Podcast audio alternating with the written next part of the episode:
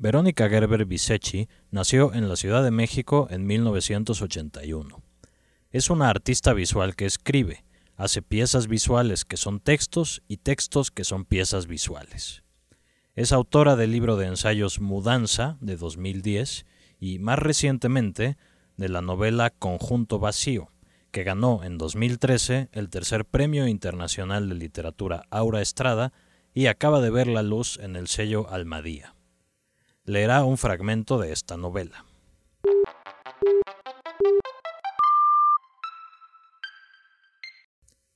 Esto es Primeras Letras, un podcast de letras libres.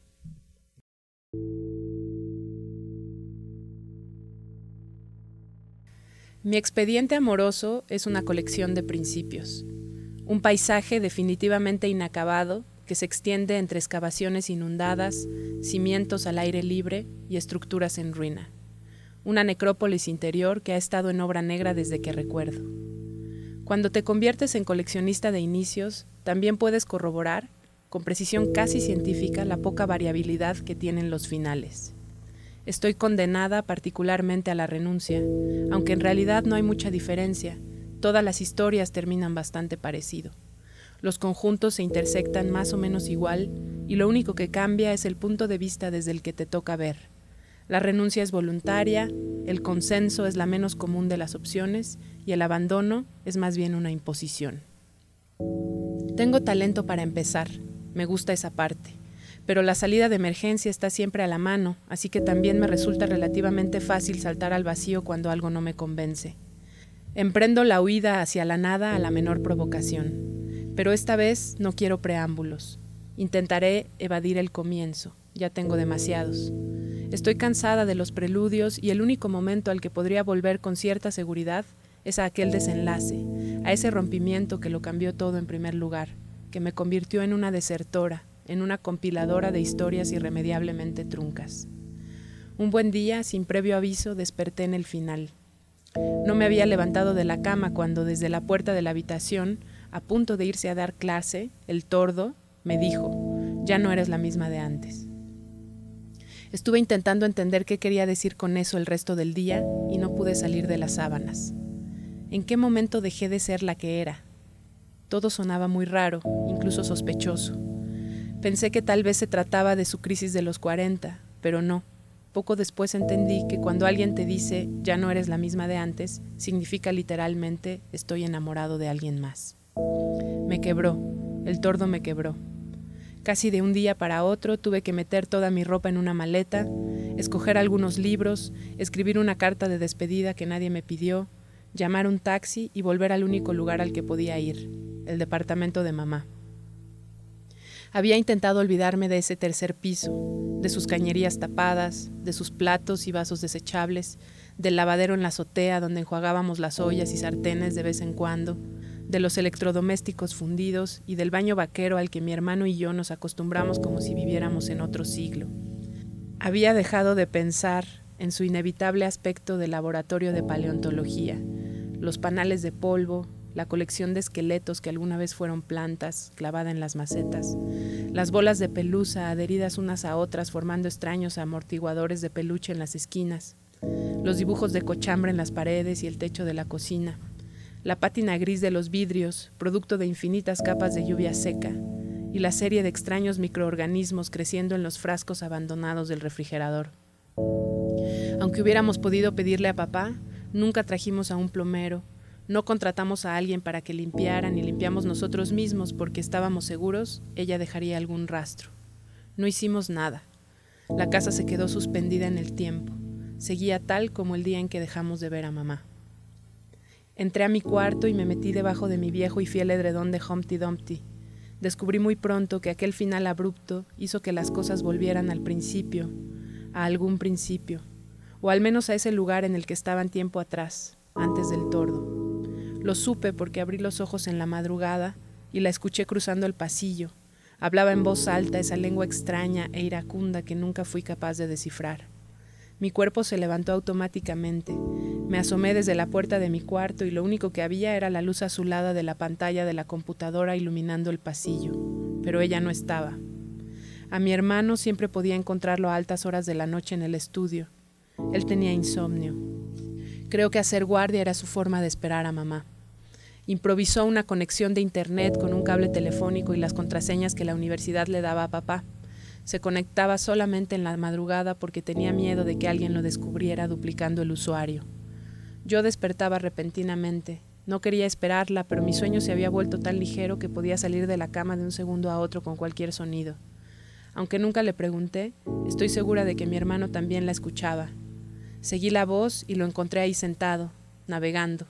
Era como si nunca me hubiera ido, como si nunca hubiera vivido en casa del tordo. Todo seguía igual. Volviste, dijo mi hermano. No fue necesario contarle nada. La derrota es muda. ¿Cómo fue que llegamos aquí, a este punto? Todo se remonta a dos días antes de mi cumpleaños número 15, invierno de 1995. Entonces yo tengo todavía 14 años y mi hermano 17, a punto de cumplir 18. Era temprano en la mañana. Estábamos saliendo de la escuela y mamá dijo que no. Dijo que era mejor quedarse en casa. Dijo que no prendiéramos la tele, que no prendiéramos nada.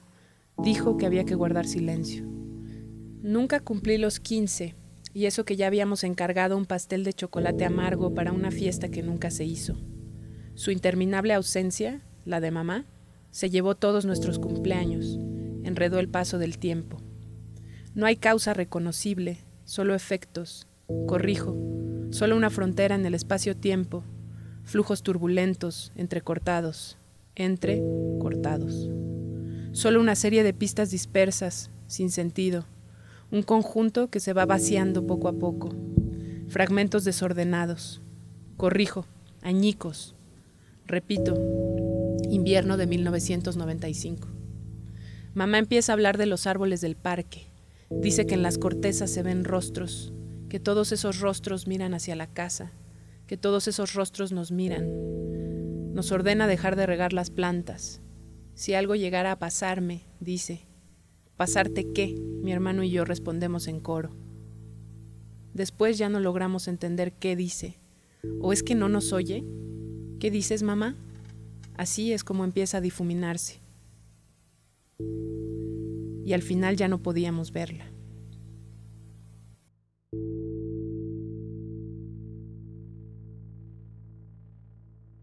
Muchas gracias, Verónica Gerber, por tu lectura. Lo que leíste es el principio de Conjunto Vacío. Básicamente plantea la situación de una narradora que ha vuelto a la casa de su madre después de una ausencia y explica un poco el origen de un encierro, de un momento en el cual su madre decidió como abstraerse del universo. ¿Qué más pasa en Conjunto Vacío? ¿Cuál es la trama de la novela? Bueno, en realidad, el, eso que uno lee como el principio, no necesariamente es el principio, porque lo que hay en Conjunto Vacío es una serie de pasajes desordenados en el tiempo, porque el personaje que narra está obsesionado con evadir comienzos y evadir finales eh, entonces, en realidad, el final del libro está a la mitad, el principio probablemente está al final, ¿no? Eh, como que hay un juego eh, importante en la estructura del libro que tiene que ver con esa temporalidad, ¿no? ¿Cuál podría ser la historia que cuenta la novela? son varias historias y me gusta llamarle a cada fragmento que, que, que tiene este libro pasaje, ¿no? Eh, hay historias que tienen que ver con, o pasajes más bien, que tienen que ver con una narradora que estudió artes visuales eh, y que entabla una relación vía correo electrónico con una serie de juegos en, las cartas con, Alonso, por ejemplo. Hay pasajes que tienen que ver con la historia del exilio de la madre de Alonso y sus propias relaciones amorosas, ¿no? a través de cartas en algunos casos también. Em, hay pasajes que tienen que ver con eh, Argentina directamente y la abuela del personaje. Es como un universo que va de las relaciones familiares y amorosas, digamos, de la narradora a, este, a un país que sería Argentina y su exilio en México y las consecuencias, digamos, de ese exilio, ese encierro o esa desaparición que, decías hace un, rato tiene que ver con, ese exilio eh, de Argentina. ¿no? El libro tiene una particularidad que no podemos reflejar en los micrófonos, pero que los que nos escuchan pueden ver en, el link a, YouTube que viene adjunto a este, a este podcast, que es que tiene una serie de dibujos que acompañan a la, a la narración. Digo acompañan porque en realidad son una narración paralela. Platícanos de esta parte del libro. Sí, justo lo que, lo que dices me parece súper, muy atinado, porque la idea no era hacer ilustraciones de la historia, sino dejarle la tarea a los dibujos de contar algunas partes o eh, de mirar desde otras perspectivas cosas que están pasando en, en, los, en, las, en las muchas pequeñas historias que se conectan en este libro. ¿no? Em, decidí trabajar con los conjuntos de Ben, que es algo que, que, uno aprende más o menos en la secundaria y que aunque son muy complejos en cierto nivel porque están ligados a la lógica y a la filosofía, hay una parte de ellos que es la más básica, que tiene que ver con su forma de representarse como diagramas. Entonces yo un poco me apropio de ese lenguaje que inventó Ben, para convertir conjuntos que en la secundaria nosotros veíamos como, pues no sé, el conjunto de niños eh, y el conjunto de niñas en el universo salón de clase están intersectados por la clase de biología, no sé, ¿no? Como para, eh, digamos que me apropio de ese lenguaje en el que los conjuntos son cosas que uno tiene que entender en un mundo matemático. Aquí los conjuntos son los personajes y lo que uno entiende de las relaciones entre estos conjuntos son situaciones, son eh, formas de pensar y de reflexionar sobre cosas que están pasando en los pasajes o, cosas eh, que sienten los personajes, que sienten, que piensan, que les suceden, etc. Y en ese sentido son tan importantes como el texto, y por eso este esfuerzo de poner este link a un video, ¿no? porque eh, para mí eh, este libro no, no, no, puede existir sin sus dibujos. ¿no? Y, y, esto no es una cuestión, no es una mera ocurrencia, digamos, es como un, una práctica que está que has realizado a lo largo de tu carrera. Eres eh, de formación artista visual eh, y has hecho este tipo de experimentos en reiteradas ocasiones, tanto que la, la, biografía que citamos al principio te define como una artista visual que escribe. Platícame de esto, ¿cuál, cuál ha sido como tu interés en, en, el juego entre soportes? ¿Cuál ha sido el, el camino que has ido recorriendo en esta práctica?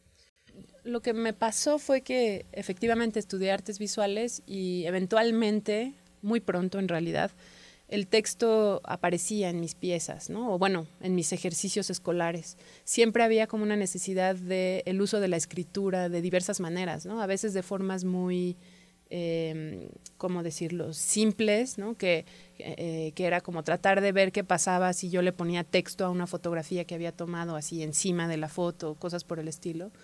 Y eventualmente terminé dándome cuenta a partir de la escritura de mi primer libro, eh, que se llama Mudanza. Ahí fue donde entendí que la escritura era importante en mi desarrollo profesional, ¿no? Y que iba más allá de ponerle una palabra a una fotografía, ¿no? Eh, y ahí, eso fue como la, digamos, la experiencia donde yo veo que hay como un verdadero, como donde verdaderamente encuentro el camino digamos, eh, de investigación artística que quiero seguir y ese camino pues tiene que ver con las relaciones entre la escritura y la imagen, ¿no? Y, cómo se dan. Eh, cada una de mis piezas explora de distintas maneras estas relaciones y en el caso de Conjunto Vacío pues es esto que, que, platicábamos hace un segundo, ¿no? Que tiene que ver con que los dibujos sean narración también eh, a la par que el texto y que no, uno no esté supeditado al otro. ¿no? Mudanza, por ejemplo, es un ejercicio distinto. Eh, mudanza es puro, solamente texto, no hay una sola imagen.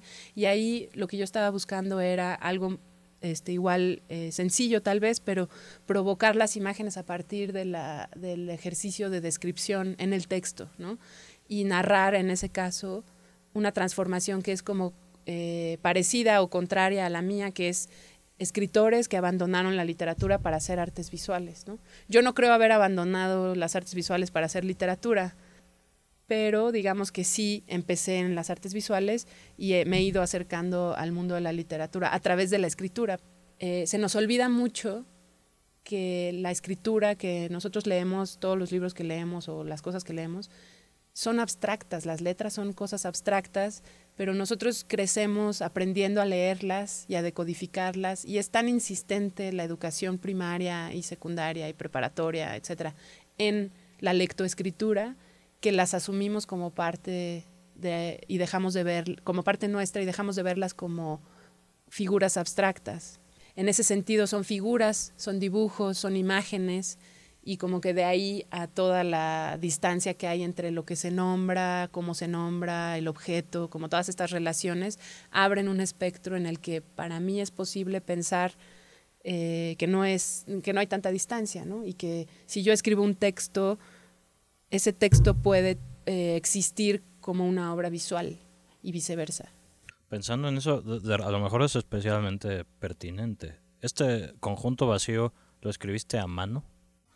Conjunto vacío escribí sobre todo en la computadora, pero eh, mucho del proceso de armar la estructura tuvo que ver con imprimir muchas veces muchísimos borradores y empezar a recortar pedazos y, moverlos del lugar y empezar a, pegarlos en otras páginas. Todos los dibujos fueron hechos a mano, tengo un cuaderno entero con los dibujos, entonces luego también escanear los dibujos, imprimirlos y como empezar a, pensar todo como una especie de rompecabezas.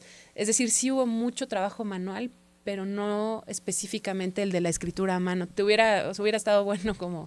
¿Y qué, qué referencias o en qué otros, otros libros por el estilo en el que, que, hayan, que te hayan metido esta idea a la cabeza de hacer un libro así? Sí.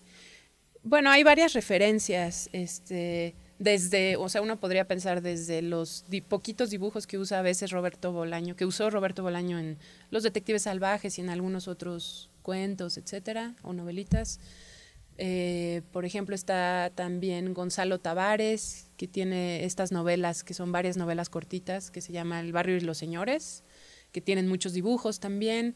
Está Kurt Vonnegut, por ejemplo, también fue importante para mí, porque él usa con mucho humor el dibujo dentro de, por ejemplo, Desayuno de Campeones, ¿no? Juan Luis Martínez y la, nueva novela, eh, que ahí es más fotográfico el trabajo, pero después empecé a investigarlo más y descubrí otros libros que han estado reeditando que también tienen dibujo. Mm, el propio Ulises Carrión de pronto también eh, no tanto en usar dibujos o fotografías, pero sí en de construir el texto a tal punto que se convierte en una cosa más bien completamente visual. La idea de la poesía concreta, por supuesto, ¿no? O sea, toda la tradición de la poesía concreta tiene mucho que ver. Sí hay como todo un universo bastante grande, ¿no? Este, incluso los artistas que están en mudanza, de quienes hago varios, hay un ensayo para cada uno, ¿no? Sofical, que hace poco estuvo exponiendo en el Tamayo, ella trabaja mucho con texto y, e imagen, por separado tal vez, pero como haciendo un, conjunto, ¿no? Este, siempre entras a las piezas de Sofical a través de un texto pequeño que ella escribió. Esa es la manera de entras como a su universo a partir de un párrafo, ¿no? Y después todo es imagen y fichas técnicas y etcétera. Sí hay como todo un universo. Ahora, creo que cada uno los usa de distintas formas, ¿no? No, no es exactamente la misma manera, pero creo que de ahí es de donde me he robado muchas de mis ideas. En una entrevista que te hizo Jasmina Barrera en el ahora lamentablemente extinto Frente, decías que el soporte natural de tu obra es el libro, no el lienzo, no, no algo más pictórico, sino el libro. ¿Por qué el libro? Ahí creo que eh, la idea está muy influenciada por Ulises Carrión y, y esta, y digamos, el pensar el libro como un soporte en el que hay una, hay una eh, temporalidad eh, no del todo específica, pero que tiene que ver con el paso de las páginas, con que es un objeto que uno, con el que uno maniobra, que lo abres, lo cierras, vas para adelante, puedes ir para atrás, ¿no? Como toda, toda esa particularidad que tiene, que el lienzo no la tiene, ¿no? O sea, por poner un ejemplo, siguiendo lo que tú dices, un lienzo que no lo hace simple tampoco, ¿no? Pero es un cuadrado y tú tienes que lidiar con un cuadrado blanco o bueno, hay quien ha hecho círculos o triángulos tal vez, pero es lo menos común, ¿no? El libro tiene una estructura de principio que a lo mejor em, recibe texto y imagen de manera más natural y se puede jugar con darle su espacio completo a la imagen en una página y en la siguiente puro texto, que es algo que con la pintura no puedes hacer, eh, o con el lienzo. En el lienzo al final terminarían eh, encimándose una a otra o terminarías haciendo un políptico en el que en uno hay imagen y en otro hay texto, pero es como de golpe ver toda la pieza. Y hay algo en la temporalidad del libro que, que me parece natural, ¿no? También una relación distinta con el espacio, obviamente. Con el espacio. Claro, el, lienzo te, te, significa ir a un museo, ¿no? Entrar, pararte frente a la pieza. Y el libro me gusta también, y, es, y tienes mucha razón en, en señalar eso, porque sí eh, me importa mucho esa posibilidad, aunque lo, hay que comprarlo, pero digamos, si lo compras, te lo llevas a tu casa y tú decides cuándo dialogar con él. Y para mí no deja de ser una pieza visual. Y también un poco hace un pequeño, muy sutil tal vez enunciado. Eh, cuando yo digo que este libro es una pieza de, arte, digamos, o como de artes visuales, pues, lo que estoy tratando de decir es, no tienes que ir al museo a verla y no tienes que pagar un millón de dólares para tenerla en tu casa. Es muy sutil, pero sí me importa ese enunciado de pensar la posibilidad de difundir las artes visuales contemporáneas de otras maneras que no solamente el gran coleccionista de arte y el catálogo grande de, arte pueden hacer, ¿no? ¿Tienes otras incursiones a la narrativa en puerta? Eh, ¿Cómo trabajas esta, esta parte? Porque me imagino que tampoco, a lo mejor tampoco estás como pensando en una carrera literaria tan ortodoxa de un libro y después otro. Claro. Pues no sé, no, no pienso en esos términos, mm. efectivamente, pero lo que estoy haciendo ahorita es, eh, al, eh, hace un par de años, bueno, hace un año, perdón, en el MOAC presenté una pieza que se llama Los Hablantes y que guarda cierta relación con Conjunto Vacío, en el sentido de que es una primera experimentación de llevar dibujos que utilizan ese lenguaje que, que logré como armar para conjunto vacío que tiene que ver con los diagramas de Venn, llevarlo al espacio eh, del museo y hacer dibujos de gran formato, ¿no? Y a esa pieza, bueno, este, ahora se va a presentar de nuevo porque es parte del, programa, digamos, en el que se incluye, se va a presentar de nuevo en el Museo Amparo, probablemente eh, a fines de febrero. Y entonces estoy eh, repensando cómo trabajar en el Museo Amparo la idea de narración a través de los dibujos y ahí solamente son dibujos y hay muy pocas palabras porque los dibujos los, los hago direct, los voy a hacer directamente probablemente en el recibidor del museo sobre unos vidrios enormes que hay ahí.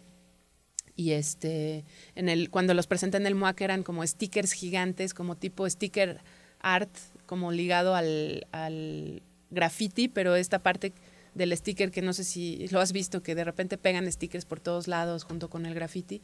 Y en este caso era como un sticker gigantesco pegado en las paredes externas de, del museo del MOAC, ¿no? Entonces, bueno, ahora voy a probar dibujando sobre vidrio con, con GIS y pues en eso es en lo que estoy trabajando y tiene un componente otra vez narrativo y otra vez visual, pero en este caso su, su forma de existir es en el espacio del museo, ¿no? Pues muchas gracias, Verónica, por la lectura y por la plática. Muchísimas gracias. Yo también lo disfruté. Esto fue Primeras Letras, un podcast de Letras Libres.